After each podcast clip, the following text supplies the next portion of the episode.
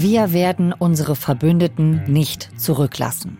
So steht's im Koalitionsvertrag unserer aktuellen Regierung. Diese Verbündeten, das sind Menschen, die in Afghanistan über Jahre für Deutschland oder deutsche Organisationen gearbeitet haben, bis zur erneuten Machtübernahme der Taliban. Und was ist jetzt mit den Verbündeten? Hat die Regierung ihr Versprechen gehalten?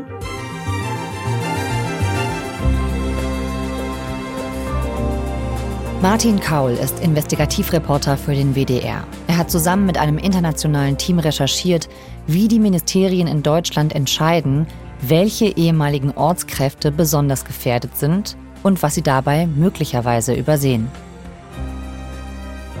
Ihr hört 11KM, der Tagesschau-Podcast. Ein Thema in aller Tiefe. Mein Name ist Viktoria Kobmann. Heute ist Dienstag, der 26. September.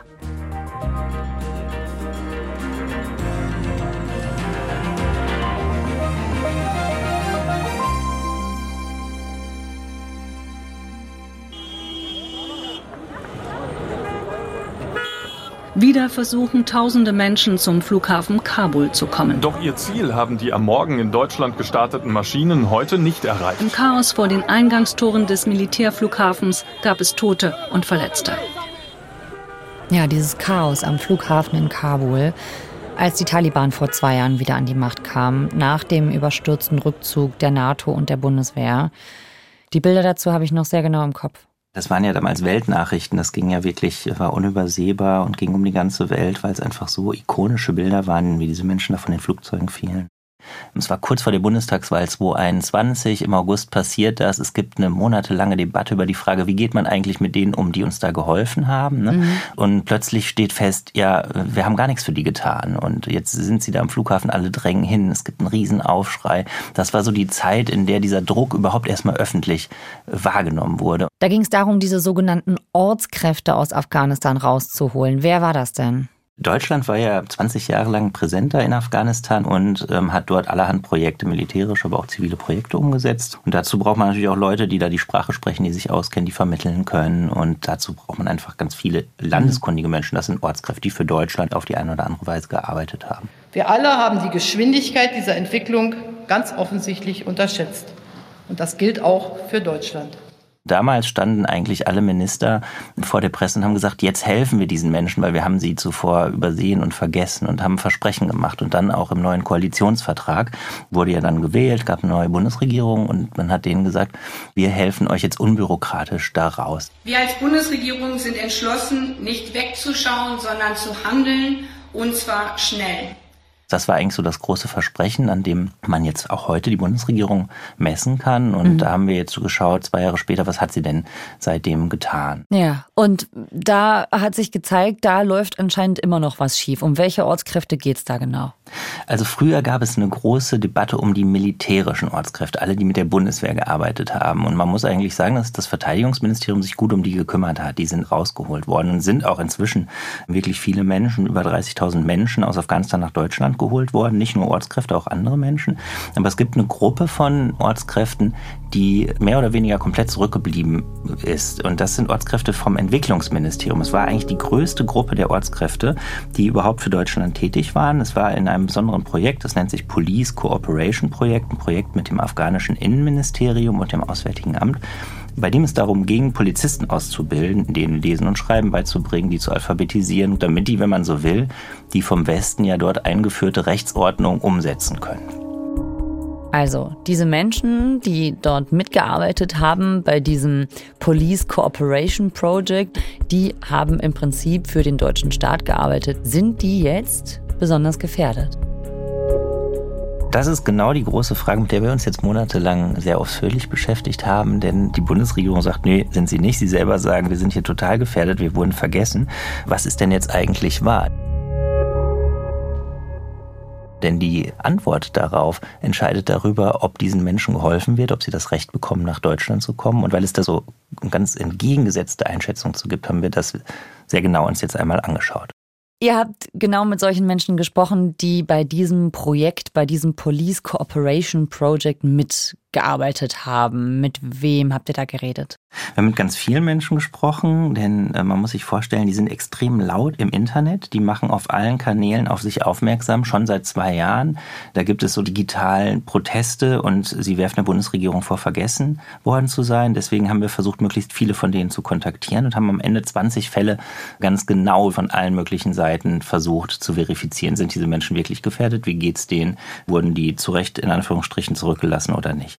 Einer von denen ist Gulab Ahmadi, der heißt in Wirklichkeit anders. Es ist wichtig für ihn, dass er nicht identifizierbar ist, denn er versteckt sich noch immer in Afghanistan vor den Taliban, schildert uns das so, dass er mehr oder weniger täglich in seinem Verstecken ausharrt. Und der war ja so eine Art, ich sag mal, Vertriebsleiter für die GIZ. Ich war zuständig für die ganze Provinz. Ich habe die Städte und Dörfer besucht. Ich habe dort Leute besucht, die von der GZ angestellt waren, um die Polizisten zu unterrichten. Ich habe das überwacht und geleitet. Ich war derjenige, der sozusagen an der Front für dieses Projekt gekämpft hat. Die GEZ ist die Gesellschaft für internationale Zusammenarbeit, ganz wichtig in der Entwicklungszusammenarbeit. Die gehört zu 100 Prozent dem Bund Deutschland, mhm. hat weltweit über 25.000 Mitarbeiter, hat in Afghanistan ganz viele Mitarbeiter und die hat auch dieses Projekt mehr oder weniger angeleitet.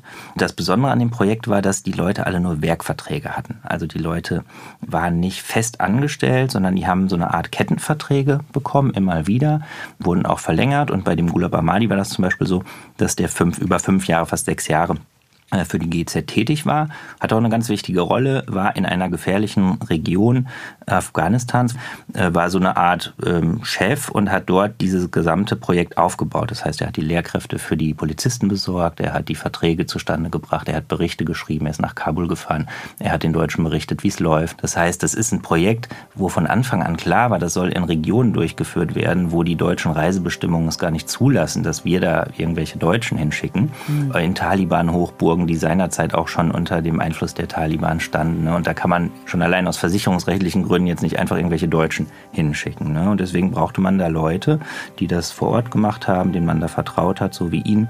Aber man hat denen eben nur solche Werkverträge gegeben. Die waren eigentlich damals schon prekär angestellt, wenn man so will. Prekär. Und anscheinend auch gefährlich. Schon damals habe ich oft Drohungen bekommen am Telefon.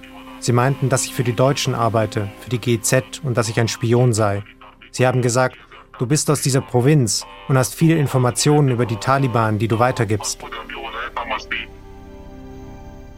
Und als die Taliban zurückkommt, was äh, macht Gulab da?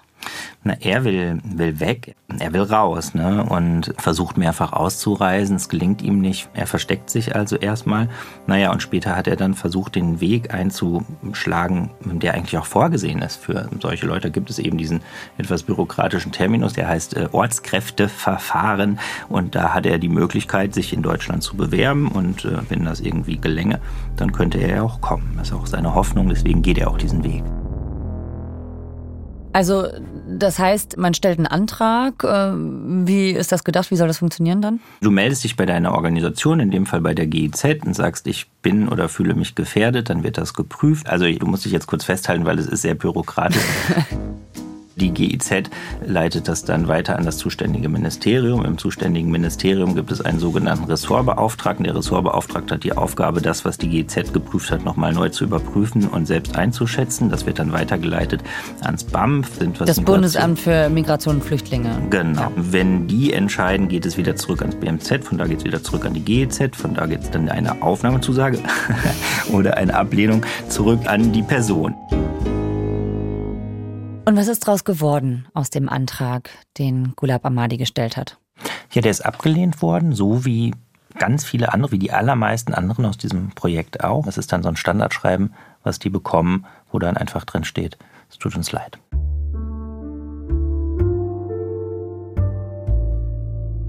Es haben über 1300 Menschen sich da gemeldet und sind diesen Weg gegangen. Und bis zu unserer Recherche sind nur 56 von denen aufgenommen worden. Aber wenn die Bundesregierung versprochen hat, gefährdete Ortskräfte werden unbürokratisch rausgeholt, wieso werden diese Ortskräfte dann fast alle abgelehnt? Die Bundesregierung sagt, na ja, die haben ja in Wirklichkeit nur den Polizisten Lesen und Schreiben beigebracht. Die haben jetzt keine polizeitaktische Ausbildung vorgenommen. Die haben jetzt nicht Militärs da ausgebildet. Die sind nicht auf die Jagd nach Taliban gegangen. Deswegen sagt die Bundesregierung ein bisschen, ja, ja, das war ja mehr oder weniger so ein ziviles Engagement und das ist jedenfalls die Argumentation von denen, nach allem, was ich da jetzt gesehen habe, würde ich sagen, die Argumentation kann man nicht halten. Ich würde das sogar für einen Mythos halten. Mhm. Was stimmt denn nun? Sind die wirklich nicht besonders gefährdet äh, oder dann doch? Wie seid ihr da vorgegangen? Lass uns mal Schritt für Schritt auf eure Recherche gucken, um rauszufinden, wie ist es denn nun? Grundsätzlich ähm, war unser Wunsch, das vor Ort zu recherchieren, ja, also hinzufahren und mit den Menschen, mit allen da zu sprechen und eine eigene Einschätzung zu kriegen. Leider haben wir da keine Arbeitsgenehmigung, keine Visa erteilt, weil die Taliban das Land eben sehr stark abschotten und nicht wollen, dass da Journalisten, westliche kritische Journalisten sich vor Ort ein Bild machen, so dass wir erstmal darauf angewiesen waren, das von hier aus zu tun, aber da gibt es ja sehr, sehr viele Wege. Und das heißt, wir reden erstmal mit den Leuten, wir reden mit Unbeteiligten Dritten, die einschätzen können, wofür waren diese Menschen tätig, wer kennt ihn, versteckt er sich wirklich, wo hält er sich auf, ist es nachzuvollziehen, in welcher Provinz ist das, sind die Angaben korrekt. Okay, ihr überprüft also, ob das, was euch die Menschen da über Telefon oder über Chats erzählen, plausibel ist. Ein großes Thema in diesem ganzen Zusammenhang sind Dokumente. Das heißt, mhm. welche Dokumente weist äh, jemand vor, zum Beispiel Belege, ob die Person überhaupt für die GITS tätig war, aber auch sogenannte Drohschreiben, sind die plausibel oder nicht? Und man muss natürlich sagen, auch weil die Hürden so hoch sind für die Leute, dass es auch schon einen Schwarzmarkt für gefälschte Dokumente gibt. Ne? Mhm. Und dann hatten wir jetzt die Möglichkeit mit afghanischen Kollegen, die auch aus dem Land stammen, die dort tätig waren, die dort tätig sind, einzelne Dokumente abzuprüfen. Ist eine Unterschrift richtig oder falsch? Ist sie plausibel? Ist der Lokalkommandeur ein Lokalkommandeur? Ist es plausibel, dass die Taliban Drohbriefe schicken, obwohl sie in der Macht sind? Sie können einfach vorbeigehen. Warum sollen sie Drohbriefe schreiben? Mhm. Also du siehst, es sind sehr, sehr viele unterschiedliche Dinge, die man da prüft, bevor man zu der Einschätzung kommt, dass ein Fall verifiziert ist. Und wir waren eben dann auch in der Lage, die Dokumente auf deutscher Regierungsseite uns anzuschauen. Und wenn die Bundesregierung jetzt sagt, naja, die haben denen ja nur Lesen und Schreiben beigebracht, das war überhaupt nicht gefährlich, inwiefern konntet ihr das verifizieren? Ja, wir haben uns zum Beispiel die Schulbücher angeguckt und haben mal geschaut, was sind das denn überhaupt für Unterrichtsmaterialien, mit denen da gearbeitet wurde. Ne? Da steht hinten dick drauf, GIZ, das ist also deren Material, was da verwendet wurde. Und da siehst du dann eben, dass da ganz viele Polizeimaßnahmen ja auch besprochen wurden. Da siehst du Bilder von abgesperrten Tatorten, von Polizisten, die aufständige Menschen zurückdrängen. Da geht es die ganze Zeit um Polizeiarbeit. Jetzt war das nicht in allererster Linie Polizeitaktik, aber natürlich geht es permanent auch darum. Und die Leute sind ein- und ausgegangen in Polizeistationen, die wurden da gesehen, die wurden ganz klar wahrgenommen als Menschen, die für den Westen gearbeitet haben. Die kennen Binnenstrukturen, die kennen die Polizisten, ähm, die kennen die Polizisten, die jetzt möglicherweise für die Taliban in den Sicherheitsbehörden arbeiten.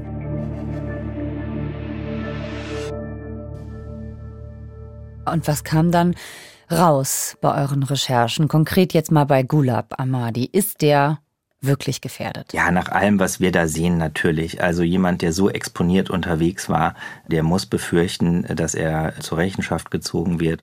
Und da war dann schon interessant zu sehen, dass eben anders als es öffentlich immer heißt, diese Menschen sind nicht gefährdet, dass zum Beispiel in seinem Fall wie in vielen anderen Fällen auch die Dokumente der GIZ zu der Einschätzung kommen, dieser Mensch ist eben besonders exponiert, weil er diese Arbeit durchgeführt hat. Dieser Mensch ist eben besonders sichtbar gewesen, weil er bei Ministerien Polizisten war. Ich sage jetzt nicht, dass alle Menschen, die in diesem Projekt tätig waren, deswegen gefährdet sind, aber die Erzählung, die in Deutschland dazu existiert seitens der Bundesregierung, die halte ich für unplausibel. Und ich glaube, dass es eben besonders bequem ist, diese Erzählung über diese Menschen zu verbreiten, weil es eine sehr große Gruppe ist. Das war die größte Gruppe der Entwicklungshelfer. Und wenn man die sozusagen ausklammern kann, dann bleiben einfach erstmal schon viele da.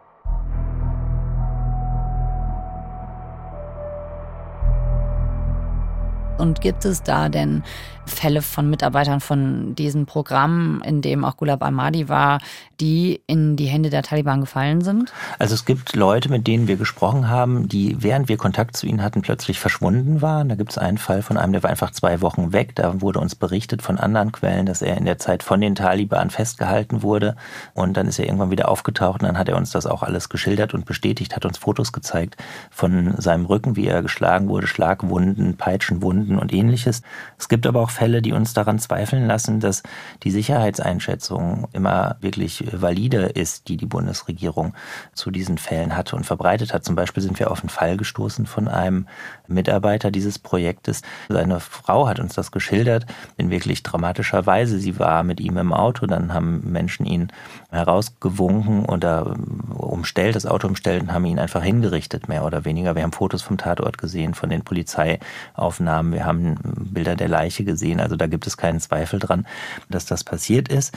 Und so wie die Frau es schildert, stand das im Zusammenhang mit Bedrohungen, die er auch vorher erhalten hat, weil er eben dort für die Polizei tätig war. Mhm. Und das war zum Beispiel ein Fall, der gar nicht in die Sicherheitseinschätzung der Bundesregierung eingeflossen ist. Die haben das mehr oder weniger durch unsere Recherchen erfahren und der hatte da gar keine große Rolle gespielt, ja. Und da frage ich mich natürlich schon, also wenn da Leute aus ihrem eigenen Projekt mehr oder weniger einfach erschossen werden und man mhm. das nicht mhm. mitbekommt, dann muss man sich ja fragen, ob die anderen Einschätzungen die da verbreitet werden zum Thema, also ob die valide sind und ob die ja. glaubwürdig sind. Wie ne? kompetent ist diese Einschätzung überhaupt dann anscheinend, wenn die Informationen gar nicht da sind? Also was jetzt nicht so ist, ist, dass die Taliban jetzt hinter allen GITS-PCP-Mitarbeitern her sind und sie irgendwie systematisch foltern und mitnehmen und erschießen oder ähnliches. Und deswegen argumentiert dann auch die Bundesregierung, dass die Konflikte, die dann entstehen, häufig anderer Natur sind, dass sie sich nicht herleiten aus der Tätigkeit für die Bundesregierung. Das heißt, es geht nicht nur darum, dass man verfolgt ist, sondern bei diesem Antrag geht es darum, dass man deswegen, weil man für Deutschland gearbeitet hat, besonders äh, verfolgt ist. Das ist das Wichtige genau, bei diesen genau, Anträgen. Genau. Das gilt okay. sowieso und dann für die Werkvertragsnehmer eben nochmal besonders restriktiv. Okay. Eigentlich hatte die Bundesregierung ja versprochen, dass diese Hilfe für die deutschen Ortskräfte, die ja am Anfang so chaotisch war, besser funktionieren soll. Es steht sogar im Koalitionsvertrag und das Versprechen war eine unbürokratische Hilfe. Wie sieht das jetzt aus? Gibt es die? Ja, jedenfalls für die Ortskräfte nicht. Man muss schon sagen auch, es gibt über 30.000 Menschen, die nach Deutschland gekommen sind. 14.000 weitere Aufnahmezusagen gibt es. Jetzt gibt es aber einen großen Stau weil es total schwierig ist für die Menschen jetzt de facto an Visa zu kommen, auch wenn sie die Aufnahmezusagen in der Tasche haben und de facto nach Deutschland zu kommen. Es sind aber seit äh, mit Stand Ende August, seit Ende Juni überhaupt nur 140 Visa erteilt worden. Damit man das ein bisschen einschätzen kann, muss man wissen, dass die Bundesregierung sagt und gesagt hat, dass sie 1000 Menschen pro Monat nach Deutschland holen wollen. Und da kann man sich ungefähr vorstellen, wie lange das dauert, um diese anderen 14.000 Menschen nach Deutschland zu bekommen, wenn das überhaupt stattfinden kann. Also dieses Versprechen ist eigentlich nicht so richtig eingelöst. Wie ist das denn jetzt nach eurer Recherche, die ja nochmal gezeigt hat, da gibt es ja ganz offenbar eine Fehleinschätzung. Hat sich da was geändert durch die Recherche? Jetzt ist unsere Recherche ja noch nicht so lange her und wir sehen aber, dass es äh, doch signifikant mehr Aufnahmezusagen gegeben hat. Inzwischen sind es äh, insgesamt 90, das ist natürlich immer noch eine kleine Zahl. Das sind also 44 mehr, aber fast eine Verdoppelung der gesamten Aufnahmen, wenn man so will. Mhm. Das bringt natürlich jetzt den Menschen nichts, deren Fälle schon überprüft worden sind. Ne? Und ähm, da habe ich jetzt auch nicht gehört, dass sich daran irgendwas ändern könnte oder sollte.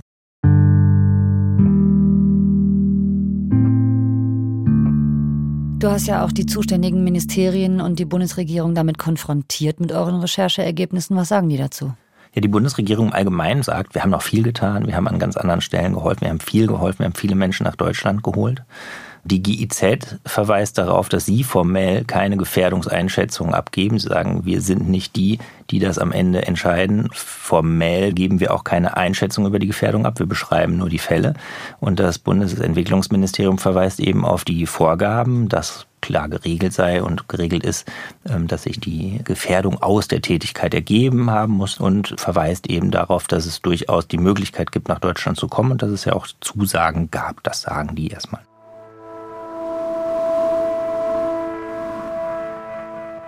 Und du beobachtest ja einen Untersuchungsausschuss zu dieser Evakuierung der Ortskräfte in Afghanistan eben. Was sagt der denn dazu? Der sagt dazu gar nichts, weil, kannst du dir ja vorstellen, was ist der dafür? Der ist dafür gar nicht zuständig. Ne? Es gab ja diese große Empörung damals und dann hat man sogar eigentlich das schärfste Schwert des Parlaments gezogen und gesagt, wir gründen einen Untersuchungsausschuss, der soll das alles aufklären. Wie ist die Bundesregierung mit ihren Ortskräften umgegangen? Seitdem gibt es den auch. Der tagt in Sitzungswochen jeden Donnerstag stundenlang bis tief in die Nacht. Da sitzen also wirklich äh, Dutzende Regierungsvertreter hinten auf der Bank und hören zu und auch viele Abgeordnete und Mitarbeiter. Da werden Zeugen befragt, da wird alles rekonstruiert, aber halt nur alles bis September 2021 von vor zwei Jahren. Das heißt, der schließt damit ab und was heute ist, das darf der gar nicht, das gehört nicht zu seinem Untersuchungsauftrag, das darf der gar nicht untersuchen. Das ist natürlich äh, Quatsch und schade, weil das will man ja eigentlich wissen. Man will ja auch wissen, wie ist es denn weitergegangen? Kommen wir denn heute unserer Verantwortung nach? Und was würdest du sagen, diese Verantwortung, worin besteht die? Warum sollte sich Deutschland da verpflichtet fühlen gegenüber diesen Menschen? Das finde ich eine total gute Frage, weil die ja auch super berechtigt ist. Ja, das sind ja Afghanen. Mhm. Die haben ja früher für Afghanistan gearbeitet und nicht nur für Deutschland. Gleichzeitig ist es so, dass die halt von uns bezahlt wurden. Ne? Also wir haben da ja auch Versprechen gemacht. Das ist das Erste. Ne? Es gibt einfach ein erneuertes Versprechen der Bundesregierung, die denen sagt, wir helfen euch da raus. Das mhm. ist schon mal eine Sache, auf die die sich eigentlich verlassen haben, auf die die vertraut haben. Aber Stand ist, es gibt ein Versprechen ne? und das wird nicht gehalten. Das ist natürlich total hart, ne? Also für Leute wie Gulab Ahmadi, deren ganzes Leben hängt ja davon ab. Dementsprechend ist er halt auch frustriert. Ne? Der ist auch frustriert einfach über die Werte, für die er gekämpft hat. Er hat ja für ein Land, für sein eigenes Land gekämpft, was er an Werten ausrichten wollte, mhm. von denen er überzeugt war. Ich habe im Bildungsbereich gearbeitet, habe mich angestrengt.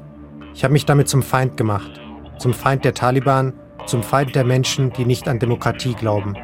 Wenn ich den Namen Deutschland höre, dann kriege ich einen Schock.